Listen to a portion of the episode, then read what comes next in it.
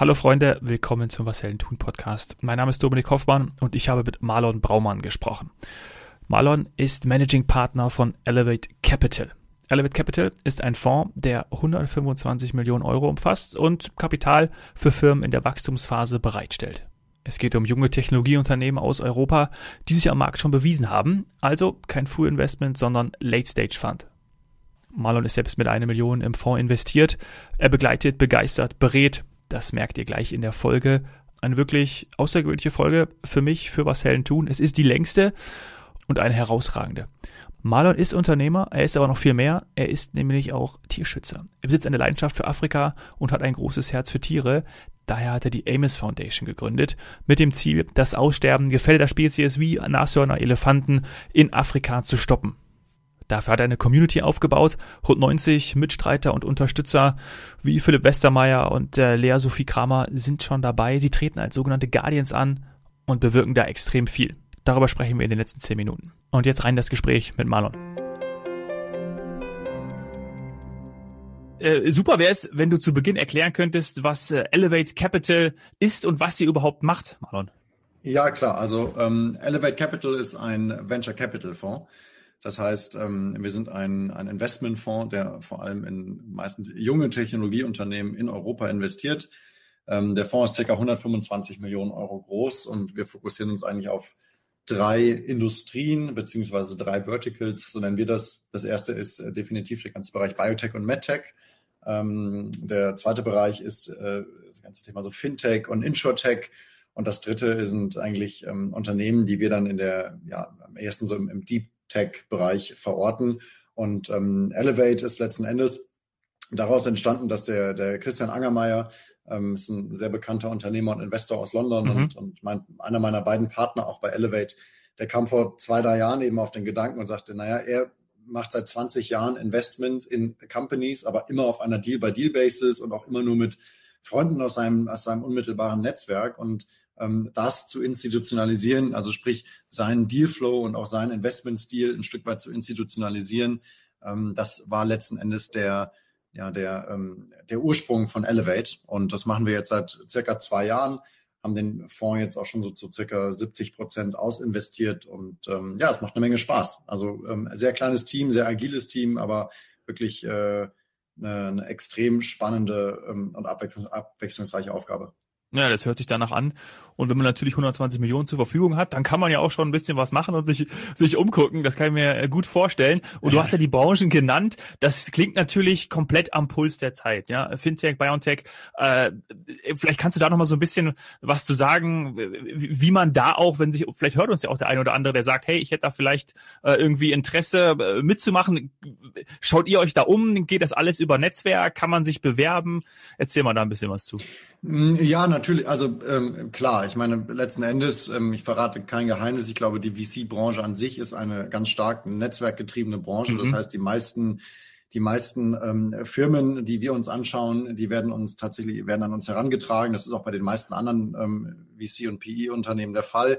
Ähm, nichtsdestoweniger wäre es natürlich vermessen zu sagen, nee, wir schauen uns nur Sachen an, die jetzt über Intro kommen. Also klar, wenn jetzt jemand eine, eine Biotech, MedTech oder auch eine, irgendeine andere grundsätzlich eine sehr, sehr spannende Company hat, ja, wir sind offen gesagt auch unternehmerisch, opportunistisch genug, als dass wir uns erstmal ja ne, auch, auch Dinge abseits dieser Industrien anschauen. Aber grundsätzlich jeder, der eine spannende Company hat, klar, ja, der sollte den Mut fassen und gar nicht mal zwingend nur uns, ja. Also auch grundsätzlich, glaube ich, ähm, ist es wichtig, dass man, dass man proaktiv auch auf Investoren zugeht. Und so ist es eben auch, ähm, ne, auch ganz klar, da, da freuen wir uns natürlich auch, wenn uns Gründer ansprechen und sagen, hey, ich habe hier eine Idee, ich habe hier ein Team, ja, ich habe hier irgendwie einen gewissen, einen gewissen Proof of Concept. Das ist zum Beispiel für uns sehr wichtig. Also wir investieren tatsächlich nur in Firmen, die auch ähm, schon ja, einen gewissen Proof of Concept eben erreicht haben oder okay. vorweisen können. Ähm, das unterscheidet uns von manchen anderen Venture Capital Fonds. Ne? Also wir sind eher ein Late Stage Fund, wenn man so will. Also wir investieren tatsächlich erst dann, wenn die Firma sozusagen bewiesen hat, dass das Modell, was sie davor hat, grundsätzlich erstmal funktioniert.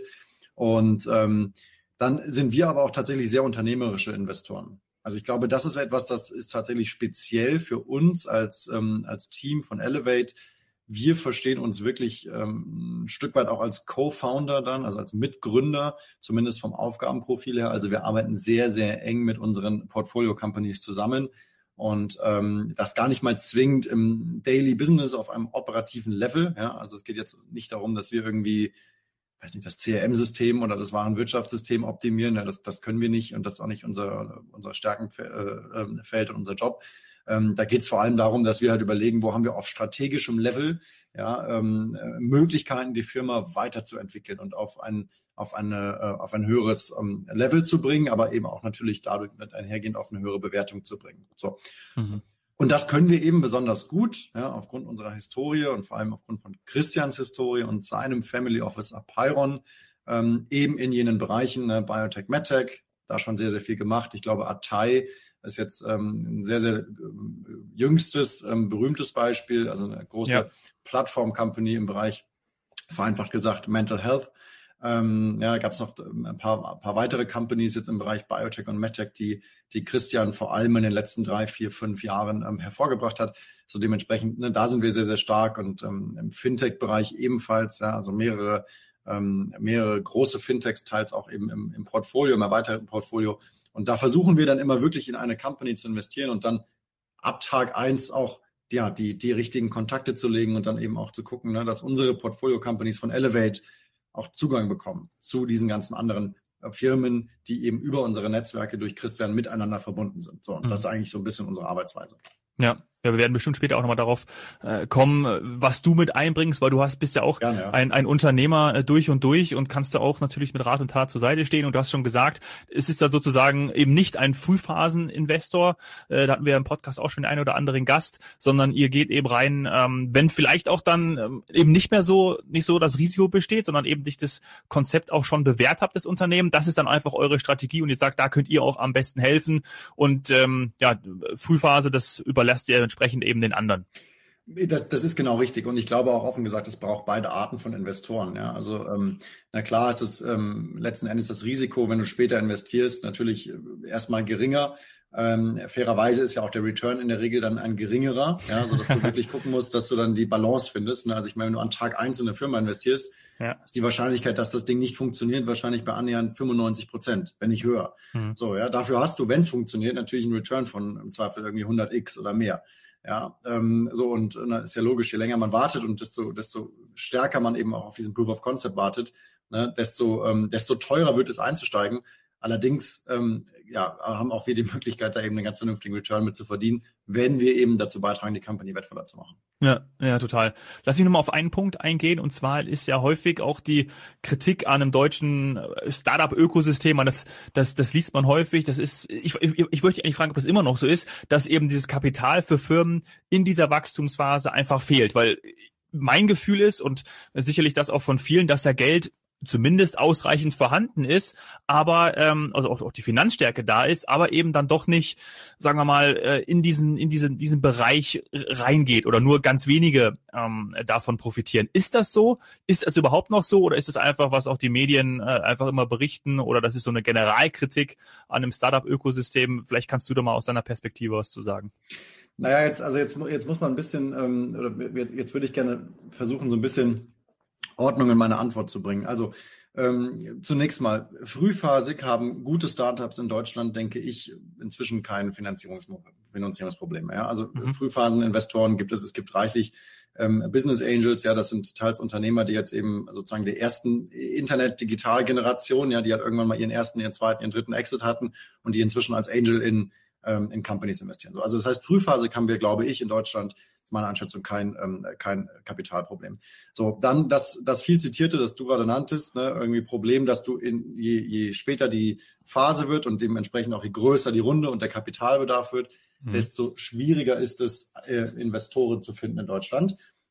Da muss ich sagen, ähm, ja und nein. Also ich äh, denke, es ist deutlich leichter als noch vor jetzt eineinhalb, also vor Pre-Covid. Ja, ich glaube, mhm. offen gesagt, wenn du dir auch anschaust, diese ganzen Unicorn-Bewertungen, Davon mögen nicht alle zu 100 Prozent operativ gerechtfertigt sein, aber die passieren jetzt nun mal. Die werden vor einem Jahr, vor eineinhalb Jahren in Deutschland so in der Fülle nicht passiert. Ja. Ähm, das liegt nicht zuletzt daran, dass eben auch immer mehr internationale Investoren, ja allen voran eben auch aus den USA, in Europa aktiv werden und auch in Deutschland aktiv werden. Das heißt auch Firmen, die in Deutschland aktiv sind, ähm, die kriegen inzwischen aus dem Ausland eben auch de definitiv Geld. Aber was halt wichtig ist, ähm, Betonung liegt hier auf ähm, aus dem aus, aus dem Ausland. Ja, das heißt du hast in Deutschland ansässige Fonds in dieser Stage immer meiner Meinung nach noch nicht genügend. So.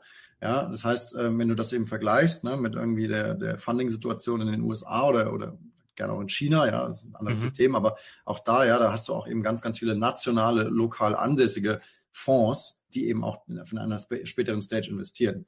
Oder aber du hast tatsächlich hin und wieder, gibt es auch viele Länder, die das so handhaben, ne, äh, Staatsfonds, ja, die zum Beispiel explizit in Venture Capital, die investieren meistens nicht direkt in ein einziges Venture, aber die investieren zum Beispiel in, ähm, in, in nationale Venture Capital Fonds. Mhm. Was die dann wiederum dazu natürlich auch äh, ähm, verführt, ähm, stärker sozusagen in nationale ähm, Ventures zu investieren. So.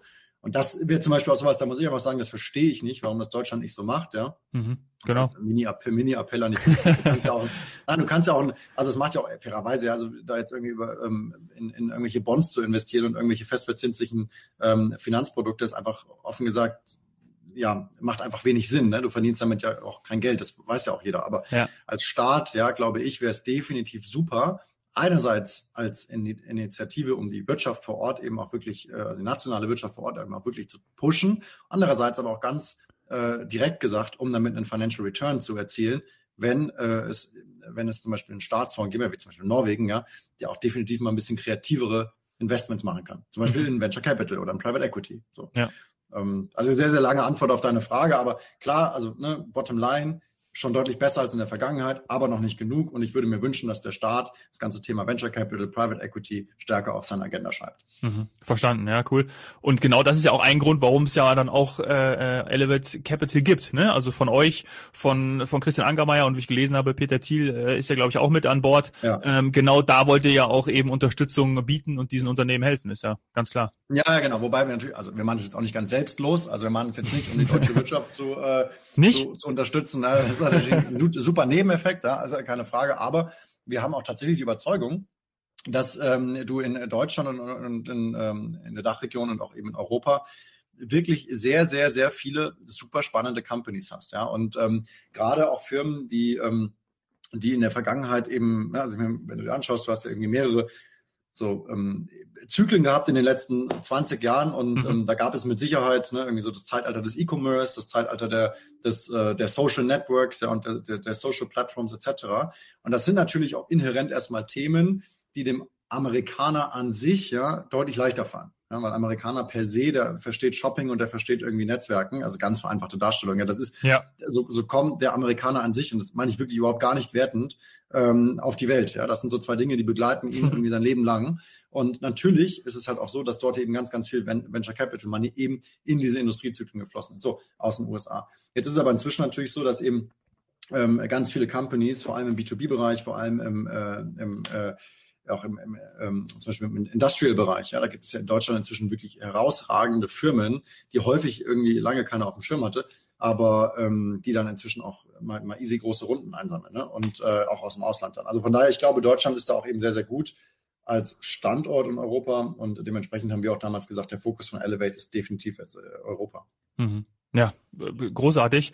Und was genauso großartig ist, ist ja auch deine persönliche Geschichte. Und ich habe es vorhin schon angekündigt, ähm, warum du auch als Unternehmer eben schon ähm, deine Tipps und auch deine Erfahrungen äh, äh gesammelt hast und auch deine Tipps geben kannst und man liest ja immer nicht viel. Ne? Also man, man, man muss ja auch sagen, so zwischen, wenn man Elevate äh, Capital googelt, ähm, weil du hast auch, wir haben eingangs auch darüber gesprochen, ja. es geht viel über Netzwerk, dann, dann gibt's ganz wenige Artikel. Ja, das ist mir natürlich aufgefallen in Vorbereitung auf unser Gespräch. Da war bei, bei Bloomberg mal ein kleiner Artikel gestanden, bei Business Insider zur, zur Ankündigung von, von eurem, ja. äh, von, von Elevate ähm, Capital. Ähm, und bei einem stand natürlich auch noch drin, dass du selbst mit einer Million Euro ähm, an äh, Elevate beteiligt bist. Da natürlich jetzt meine Frage, woher kommt das? Und am Anschluss die Frage, und das finde ich total interessant, du hast du ja wahrscheinlich auch gemacht mit dem, was du davor gemacht hast. Und da ähm, äh, wäre ich natürlich auch schön, wenn wir dann gleich über, über Store to Be sprechen und natürlich, wie, wie das da ablief. Weil das ist ja dann entsprechend ähm, ja auch, auch ein Unternehmen, ähm, ein Marketing-Startup, was ja auch dann liquidiert wurde. ist natürlich auch interessant für uns.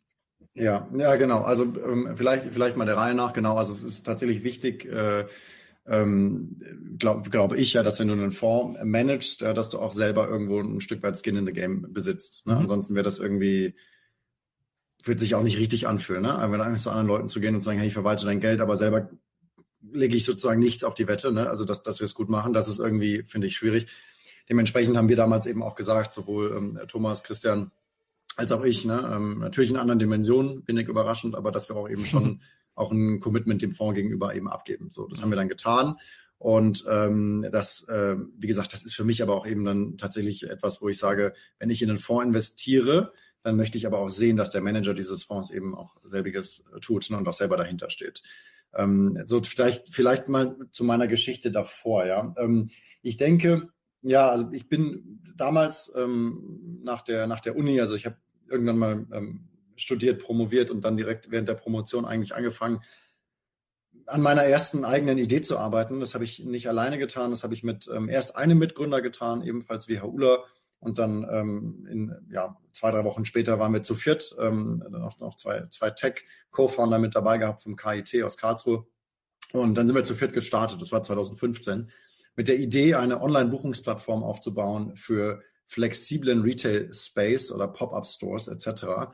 Ähm, und die Idee ähm, rührte eigentlich damals daher, dass wir gesagt haben, naja, wenn man auf, ähm, auf, auf Real Estate schaut, ja, das war im Jahr 2015, dann flexibilisiert sich deren, äh, dessen Nutzung eigentlich immer weiter. Mhm, du hast total. irgendwie einen WeWork, einen WeWork, ja, die machen irgendwie Office äh, Space flexibel. Du hast die ähm, unterschiedlichsten flexiblen Anbieter im Bereich äh, Residential, also Living.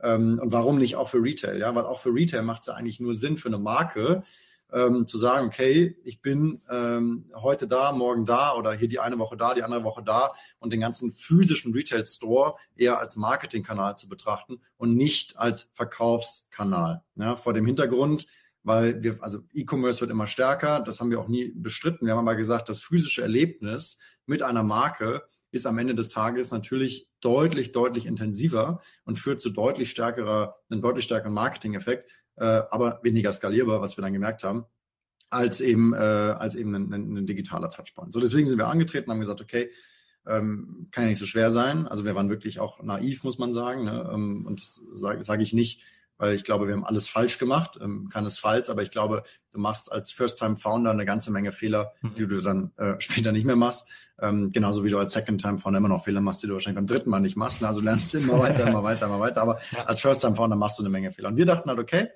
lass uns eine Plattform bauen. Auf der einen Seite ähm, quasi ähm, ja, Shopping Malls, Flughäfen, Bahnhöfe, also öffentliche Plätze, alles mögliche, alles Arten von Flächen, wo bestimmte Menschen in einer bestimmten Frequenz, also eine Zielgruppenfrequenz vorhanden sind. Und auf der anderen Seite holen wir Marken und Agenturen auf diese Plattform und ähm, die buchen dann die Fläche. So, so weit, so gut. Ähm, klingt gut. Da, ja, genau. Also klingt, klingt gut und ich muss auch wirklich sagen, in der Theorie macht das auch alles Sinn. Ja, ähm, in der Praxis hat es dann letzten Endes nicht funktioniert. Ähm, das hatte mehrere Gründe. Ähm, einerseits war einer der Gründe definitiv, dass die, dass die, dass die Friction, ja, also sprich die äh, Granularität der, der Anbieterseite nicht hoch genug war.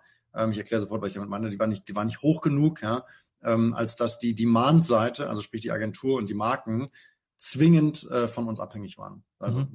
Beispiel, du fährst äh, in den Urlaub nach, äh, weiß ich nicht, nach, nach Süditalien, ja, ähm, und äh, suchst jetzt ein Hotel. In Süditalien gibt es jetzt wahrscheinlich, weiß ich nicht, 8000 Hotels. Friction ist sehr, sehr hoch. Du brauchst also eine Plattform, ja, wo du reingehst und so gibst da irgendwie, weiß ich nicht, äh, Süditalien ein und dann siehst du irgendwie 8000 Hotels, filterst ein bisschen rum, dann bleiben 10 übrig und dann entscheidest du dich. So. Mhm. Bei uns war das Ganze ein bisschen anders. Ähm, es gab in Deutschland eigentlich, ähm, vereinfacht gesagt, eine Handvoll Player, die hatten alle Bahnhöfe, die äh, 50 größten Malls und äh, alle Flughäfen unter Kontrolle. So, und wenn du diese Handvoll Player, die hatten wir zwar auch alle auf der Plattform, aber die richtig großen Aufträge, ja, wenn jetzt eine Agentur natürlich äh, sagt, okay, ich muss jetzt ja eine Million Euro äh, in physischen Retail Space investieren, weil ich habe eine Automarke als Kunden, die wollen irgendwie eine, weiß ich nicht, eine, eine Pop-up-Kampagne machen, ja, dann rufen die im Zweifel da selber an und dann umgehen sie uns als Plattform. Ja, dann so, läuft direkt das ist natürlich das so, und das ist tödlich. Ne? Also da kannst du auch hundertmal irgendwie sagen, okay, jetzt irgendwelche Exklusivitäten, bla bla bla, aber da sind dir die Hände gebunden und das ist letzten Endes auch das, wo wir einfach im Nachhinein gemerkt haben, okay, das haben wir uns eigentlich ähm, leichter vorgestellt. Wir dachten, die Friction sei, sei, sei deutlich größer. So, das war mit Sicherheit eine, ähm, eine, eine der, der Herausforderungen, ähm, die wir unterschätzt haben. Und eine andere Herausforderung, offen gesagt, auch, ähm, es, es ist ähm, ich, ich weiß, oder ich, ich, nehme an, ihr habt auch viele Agenturen wahrscheinlich jetzt in eurer ähm, Leser- und Zuhörerschaft, aber mhm. ähm, nichtsdestotrotz muss ich das sagen. Also es ist auch offen gesagt nicht immer leicht, mit Agenturen zusammenzuarbeiten. Das gebe ja, ich also, zu. Ähm, ja, das ist, das ist, das, das ist, ist, häufig, so. ne? Ähm, ja, das ist häufig irgendwie eine, eine riesengroße Gap zwischen Zahlungsbereitschaft und Erwartungshaltung. Ähm, auch ähm, Verlässlichkeit ist nicht immer die höchste, wobei man natürlich den Agenturen keinen Vorwurf machen kann, weil selbst die hängen ja dann häufig nur am Brand oder Marketing oder ja. Kampagnenmanager ne, von, einem, äh, von einer Marke oder einem Konzern. Nichtsdestoweniger ähm, hat das natürlich in der ganzen äh, Kundenakquise und auch in der, in der Verarbeitung von Aufträgen ähm, zu Kosten geführt, die letzten Endes einfach sehr, sehr schwer dann zu decken waren, ja, mit, ähm, mit, mit, einer, mit, einer, mit einer Bruttomarge, die du aus dem Auftrag bekommen hast. Ähm, und das ist dann letzten Endes auch noch was gewesen, wo du auf Unit Economics Ebene einfach gesehen hast, okay, das wird schwer, dass da ein Case draus wird. Ja. So. Und, und bis, ja, mhm. ja genau. nee, sag, ich wollte noch mal fragen, bist du dann da, weil ähm, äh, da habt ihr ja auch schon Geld eingesammelt, Kapital eingesammelt und bist du dann da auch dann sozusagen zum ersten Mal richtig mit äh, mit diesem Bereich äh, dann in Berührung gekommen und ähm, ja, natürlich genau. diese, also, diese, diese Brücke. Natürlich. Zu, ja. Genau, ich bin da damals das erste Mal mit diesem Bereich in Berührung gekommen und ähm, natürlich von der anderen Seite. Ne? Also wir haben damals ähm, ähm, 2015 gegründet, 2016 im, im Frühjahr haben wir die erste Finanzierungsrunde gemacht damals mit Project A als Lead Investor, mhm. ähm, hier aus Berlin auch. Und ähm, ja, das, das war, das war offen gesagt, natürlich, wir hatten keine Ahnung. Ne? Also es war erste Finanzierungsrunde, erstes Mal beim VC gesessen und da sagst du auch nur Dinge, ne, wo du dir dann ein halbes Jahr später irgendwie in die Augen guckst und sagst, holy moly, ja. also was, was, was, was also kommst dir vor, ja wirklich, ne, also denkst du, okay, das muss ja Jahre her sein, ja, ja. weil, weil du, du, du lernst, das war eine Lernkurve, das muss man wirklich sagen, also auch wenn jetzt Dr2B nicht, nicht ähm, finanziell nicht geklappt hat, ja, ja, muss ich wirklich sagen, ähm, ich würde es jedem empfehlen, eine Firma zu gründen. Also man muss von der Idee überzeugt sein, man muss auch gute Leute haben, mit denen man eine Firma gründen will. Ne? Also jetzt nicht auf Teufel komm raus, bitte einen Job kündigen und sagen, ich gründe, ich habe zwar keine Ahnung, was und mit wem, aber grundsätzlich kann ich wirklich sagen, ähm, das war die wahrscheinlich lehrreichste Zeit in meinem bisherigen Leben. Also du lernst in einer Geschwindigkeit und in einer, in einer in beides Tiefe und Breite, ne, Themen kennen, das ist unglaublich. Und auch Personen kennen, ja, da kommst du niemals ran, ähm, wenn du, wenn du sozusagen ja, einen normalen Angestelltenjob. Ja. Das ist, ist irgendwie häufig so. Ne? Und deswegen, also ich muss auch wirklich sagen, ich bereue es überhaupt nicht und da kann ich auch für meine,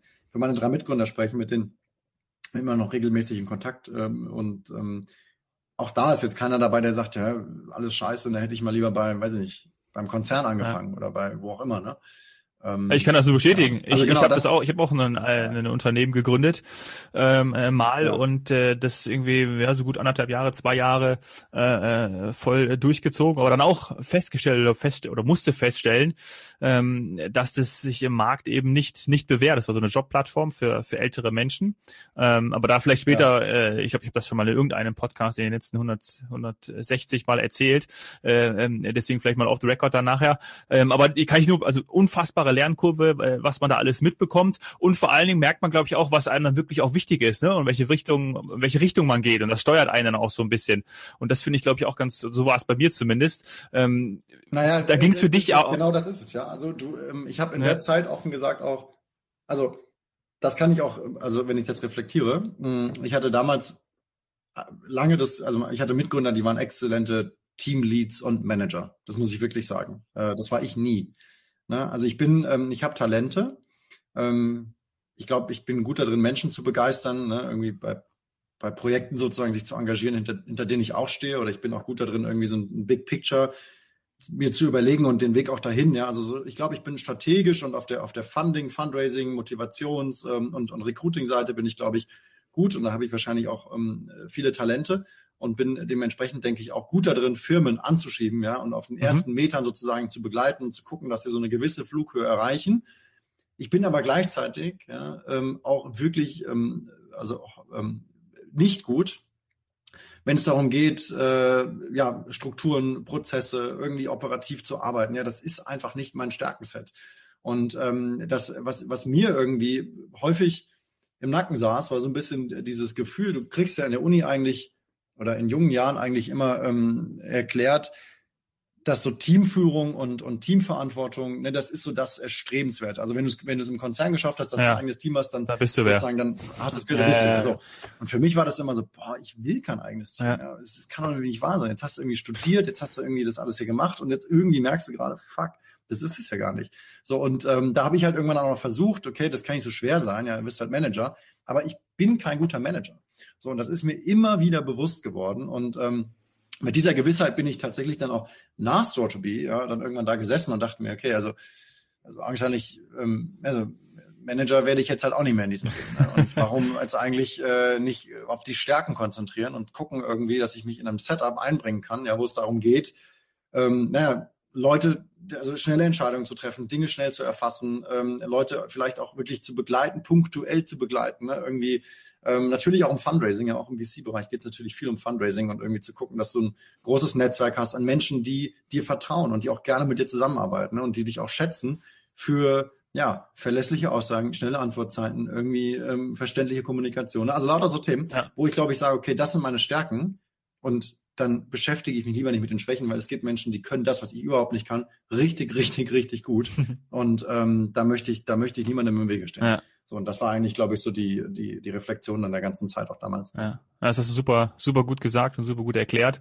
Ähm, bevor ich möchte unbedingt noch auf die, auf die Stiftung kommen, die würde ich gleich auch nochmal, äh, dass du da den, den Hörern auch nochmal ein bisschen was du sagst. Aber jetzt aber eine Frage, weil natürlich am, am Anfang auch über Christian Angermeier schon gesprochen, der ist sehr vielen Hörern äh, bekannt. Ähm, wie, wie war dann so, weil das glaube ich dann auch interessant, sowohl für mich als auch dann für, für unsere Zuhörerschaft, wie war denn der Weg dahin? Ne? Also wie hast du, wie ist deine Beziehung zum Beispiel zum, zum Christian? Also wie, wie kamt ihr zusammen? Wie kam das dann, dass er, das hat er dich dann sozusagen, äh, hat er dich gefragt, hey, äh, magst du bei uns die, die operativen Geschäfte dann, dann leiten von, von Elevate Capital? Wie, ja, also die, die, operativen Geschäfte, da hat er mich nicht gefragt. Genau, nicht, nicht die operativen.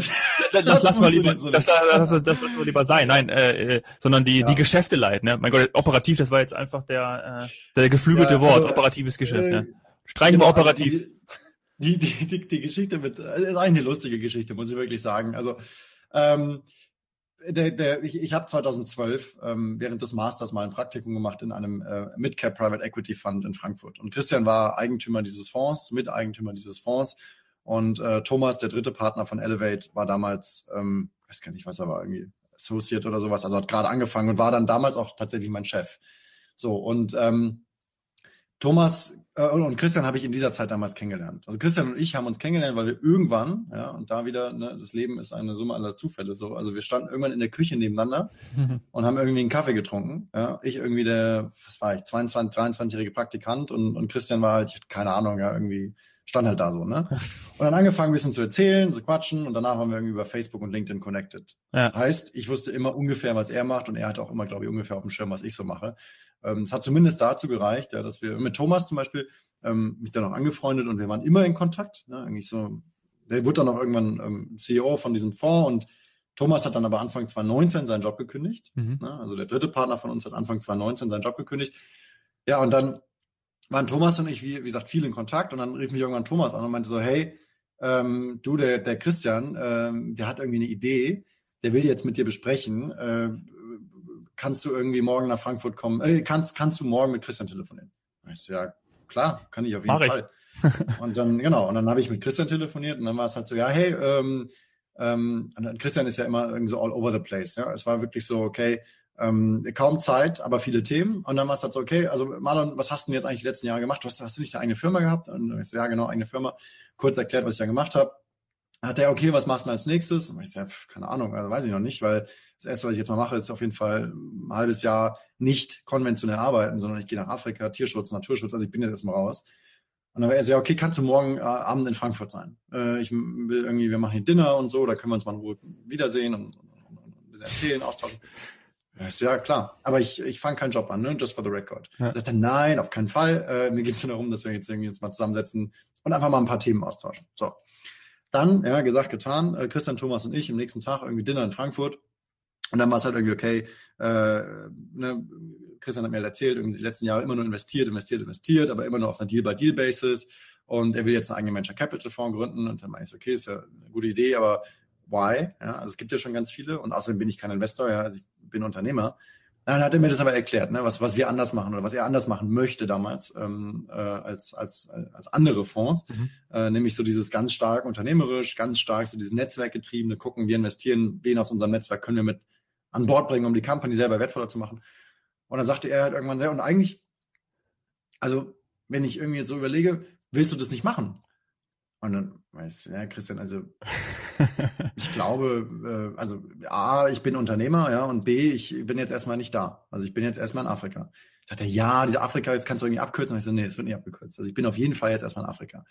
So, und dann, das muss ich auch wirklich sagen, das rechne ich ihm sehr hoch an. Er sagte dann, okay, Chris, äh, Marlon, schau, ähm, 1. Januar, ähm, und das war, das war im August 2019, er sagte 1. Januar 2020, ich verlasse mich auf dich, ja, also wir machen jetzt den Handshake-Deal, ähm, und ich äh, verlasse mich jetzt darauf, dass du jetzt nicht irgendwie nach Afrika gehst und in den nächsten Monaten irgendwo einen anderen Job annimmst und dass du irgendwie Berater oder keine Ahnung was machst. 1. Januar 2020 fangen wir an, Elevator hochzuziehen. Und ich sagte, du Christian, äh, gebe ich dir die Hand drauf, mache ich auf jeden Fall und ich verspreche dir, ich nehme keinen anderen Job an in der Zwischenzeit, weil ich habe wirklich Bock auf das Thema. Ja. So, und ähm, so sind wir dann irgendwie zusammengekommen und offen gesagt, ich glaube, ähm, wir, wir drei, also Thomas, Christian und mich, eint dann eben auch, wir haben uns an dem Abend da oder am nächsten Tag da die Hand gegeben und ähm, gesagt, so machen wir es und dann haben wir es auch so gemacht. Ne? Also das war dann wirklich, wir hatten, ich habe am 1. Januar 2020 angefangen, mein, mein quasi Arbeitsvertrag hatte ich, glaube ich, eine Woche später. Ja? Ähm, also es war wirklich so ein halbes Jahr lang äh, nach Agreement, nach Verbal Agreement gab es kein, kein Papier, in dem irgendwas stand. Ähm, also es war wirklich noch so, ja, ein Verbal Agreement. Ja. Und trotzdem haben wir es dann gemacht. Und das fand ich offen gesagt auch eine, ein geiler Start für diese Zusammenarbeit und seitdem ähm, ja, macht es echt ja. viel Spaß. Schöne Geschichte und sehr bezeichnend. Also äh, Vertrauen und äh, setzt natürlich auch auf deine Kompetenz und äh, ja, lohnt sich. Also, äh, äh aber wir müssen jetzt unbedingt noch, wir haben, wir knacken jetzt hier eh schon die 30 Minuten, aber das, ja, ist, ja, sorry, völlig, sorry. Also, das ist völlig wurscht. Ja. Aber unbedingt auch über die Stiftung, weil äh, jetzt hast du schon Afrika erwähnt. Äh, sag was über die Stiftung. Okay, also die Stiftung, ja, ähm, jetzt im Anbetracht der Zeit, ähm, so schnell es geht. Also Stiftung, ich habe eine große Leidenschaft für Afrika, so, ja, schon immer. Irgendwie ähm, ne, als Kind sehr viel Zeit in, in Südafrika oder im südlichen Afrika verbracht, Tiere schon immer gemocht und äh, gemocht, also riesengroßes Herz für Tiere und war dann eben auch vor zwei Jahren in Südafrika unterwegs, äh, in, ähm, in Zimbabwe, in Namibia, ähm, in Südafrika selber, habe äh, Elefantenschutzprojekte gemacht, habe irgendwie mitten am Sambesi äh, gezeltet, also wirklich auch viele, viele wilde Sachen gemacht und dann äh, das gipfelte irgendwann in einer Ausbildung in, äh, zu einem Anti-Poaching Ranger, ja? also äh, so eine Ranger-Einheit, die äh, mhm. Tiere vor Wilderern schützt. So. Dieser habe ich mich angeschlossen, habe da eine Ausbildung mitgemacht und ähm, das war in, in der Tat mind-blowing. Also im Sinne von, ja. Dinge erlebt und erfahren, wo ich gesagt habe, okay, ähm, das ist etwas, da möchte ich nicht länger untätig zusehen. Ähm, also wir haben in den letzten 30 Jahren ähm, über 95 Prozent aller Nashörner verloren. So in den letzten 30 Jahren. Äh, ich bin jetzt 32, also ähm, anders ausgedrückt, als ich auf die Welt kam, gab es genau 100 mal so viele, wie es noch heute gibt. Was ich offen gesagt ähm, schlimm finde, ne? dass es die Menschheit irgendwie so weit, so weit gebracht hat. Und dann habe ich da unten ja. eben auch jemanden kennengelernt. Und das gilt nicht nur für Nashörner. Ne? Also ich könnte jetzt hier aber Anbetracht der Zeit. Ne? Mhm. Ne? Wir haben aber mehrere wirklich Tierarten, wo wirklich, ähm, ja, wo, ne? also das ist ja, äh, schlimm. Das, genau, so schlimm ist noch ein Euphemismus für das, was da passiert. So und auf jeden Fall. Dann war die Idee zu sagen, ich habe dann damals einen Ranger, äh, meinen mein Ausbilder damals dort kennengelernt. Les Brad heißt er, das ist so eine, so eine ähm, Mischung aus Crocodile Dundee und Indiana Jones, nur halt in echt. Ja? Also das ist wirklich ein 65-jähriger Südafrikaner Ranger, der halt seit äh, ja, seit, seit, seit Geburt an eigentlich immer nur im Busch äh, gelebt hat und auf Farmen und ähm, einer der besten Ausbilder Afrikas ist. Ne? Hat irgendwie Navy Seals ausgebildet, wie man, wie man im Busch überlebt und so Sachen. Also wirklich richtig, okay. richtig gut. Der hat die größte Rhino, äh, Rhino-Herde der Welt ähm, beaufsichtigt. Also so ein Menschen. Und dann, ähm, mit dem saß ich irgendwann da und dann hat er mir dann gesagt, hey, weißt du, ich mache das jetzt hier irgendwie seit nicht, mehreren Jahrzehnten und es wird immer schlimmer und ich weiß eigentlich nicht mehr, was ich machen soll. Und dann ist bei mir irgendwie äh, ja, war dann irgendwie so der Moment, wo ich dann gemerkt habe, okay, krass, also wenn mir das jetzt so ein Mensch sagt, dann haben wir echt ein Thema, weil das sind ja eigentlich die Menschen, die wollen doch, also die sind doch diejenigen, die mir als Mitteleuropäer, der hier irgendwie in seiner Blase in Sicherheit sitzt, noch diese Gewissheit oder das Gefühl geben, so schlimm wird's nicht. Irgendwie kommen wir raus aus der Nummer. Irgendwie kriegen wir es hin, dass diese Tiere nicht aussterben. Naja, und dann haben wir da gesessen und er hat mir gesagt, naja, man muss eigentlich das machen und das machen und das machen und das machen. Und dann ähm, hat er mir auch erklärt, dass das nicht geht, weil er kein Geld dafür hat. Und dann waren das so mhm. Beträge, ja, wo ich dann da gesessen habe und dachte, das kann ja wohl nicht wahr sein, ja. Also das kann jetzt kein, er sagte, it's a matter of funding, ja, wo ich dachte, okay, it shouldn't be a matter of funding, ja, ob irgendwie eine ganze Spezies überlebt oder nicht. Und da ging es dann wirklich um Beträge, okay, wir brauchen hier 50.000 Euro, da 10.000 Euro, hier 20.000 Euro. So, wenn du alles aufsummierst, dann bist du halt irgendwie bei ein paar hunderttausend Euro pro Jahr, ähm, wo ich dann da sagte, okay, das, sorry, aber das ist, das ist, ne, auch, das ist das Marketingbudget von irgendeiner Brand, von irgendeinem Konzern pro Tag, pro Kanal, so ungefähr. Ja? ja. Also, äh, wo ich dann auch überlegt habe, das kann ja wohl nicht wahr sein. Naja, die Idee war halt dann zu sagen, und ähm, so sind wir auch heute aufgestellt, was können wir eigentlich tun oder was kann ich eigentlich tun? Und am Anfang war es nur ich, ja, und dann habe ich mir gedacht, okay, äh, was, was kann ich, was habe ich? Und äh, ich bin wahrscheinlich nicht der beste Ranger, ich bin nicht der beste Tierarzt und so weiter.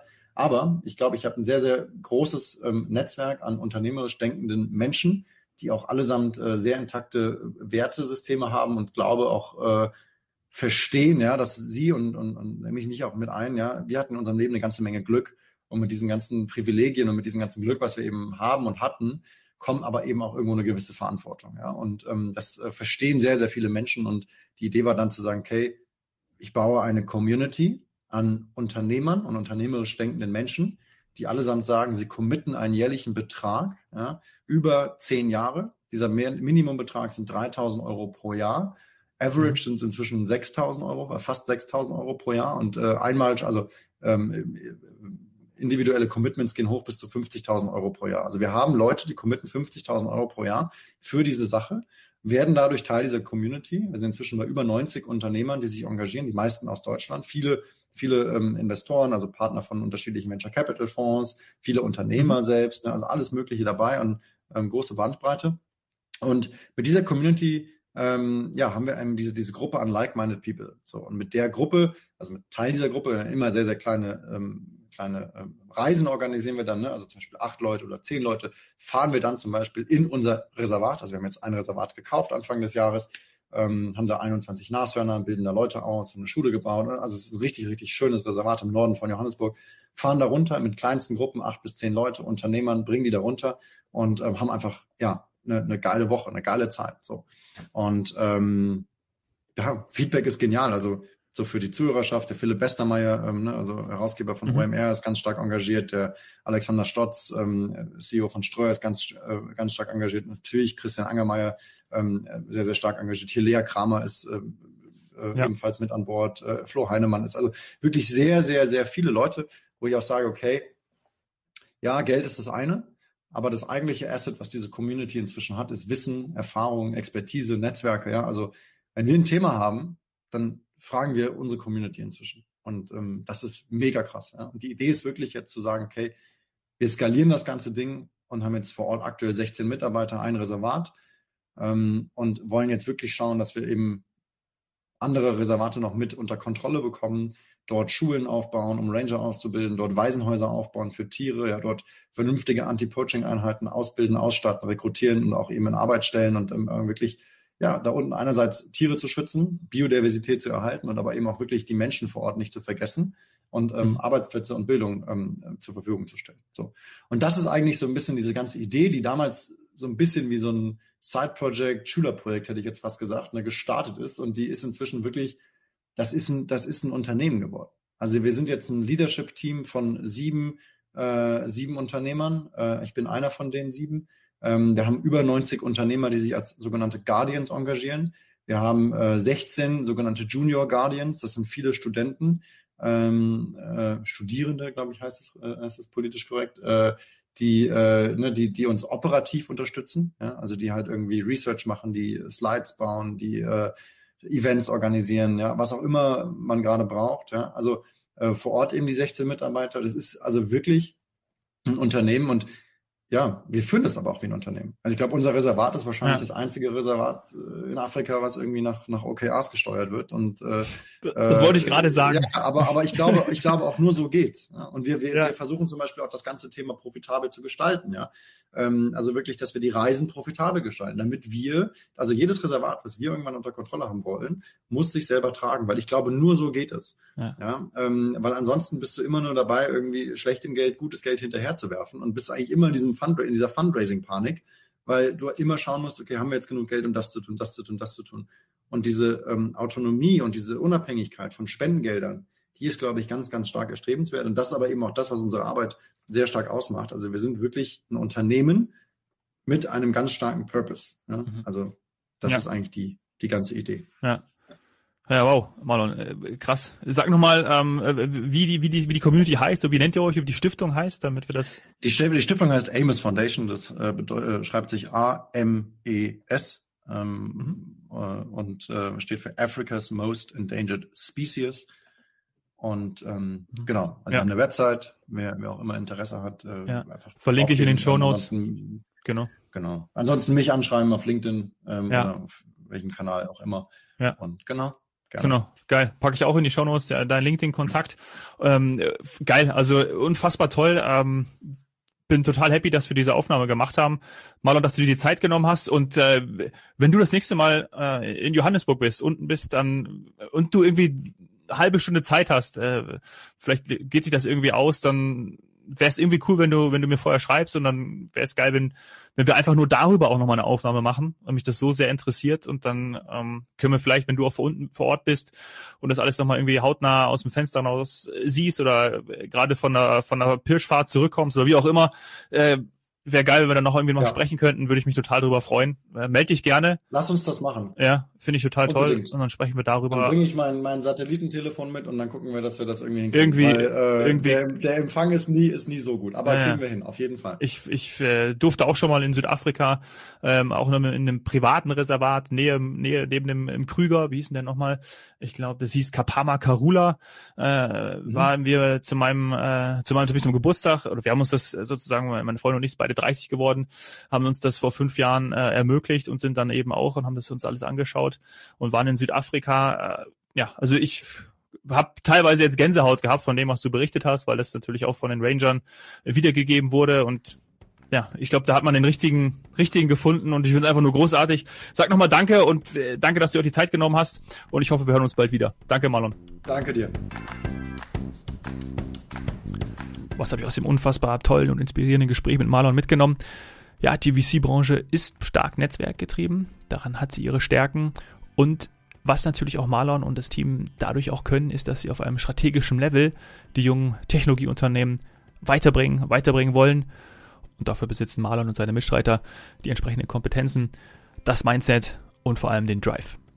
Und diesen Drive setzt Marlon auch bei der Amos Foundation ein, eine unternehmerische Community äh, zu installieren, um Tierschutz zu organisieren. Ja, fehlen mir nach wie vor die Worte. Ich finde es einfach nur unfassbar schön, fantastisch, großartig.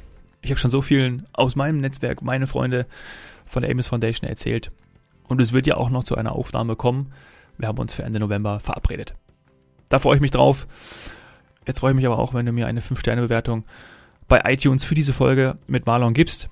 Und melde dich gerne, wenn du mir Gäste vorschlagen möchtest, Freunde, Bekannte, Kollegen aus deinem Umfeld, mit denen ich hier im Podcast über ihr Business sprechen darf. Tu das am besten über Instagram, Hoffmann, oder schreib mir eine E-Mail an dominik.hoffmann.washeldentun.de. Danke dir vielmals. Cheers, Hero.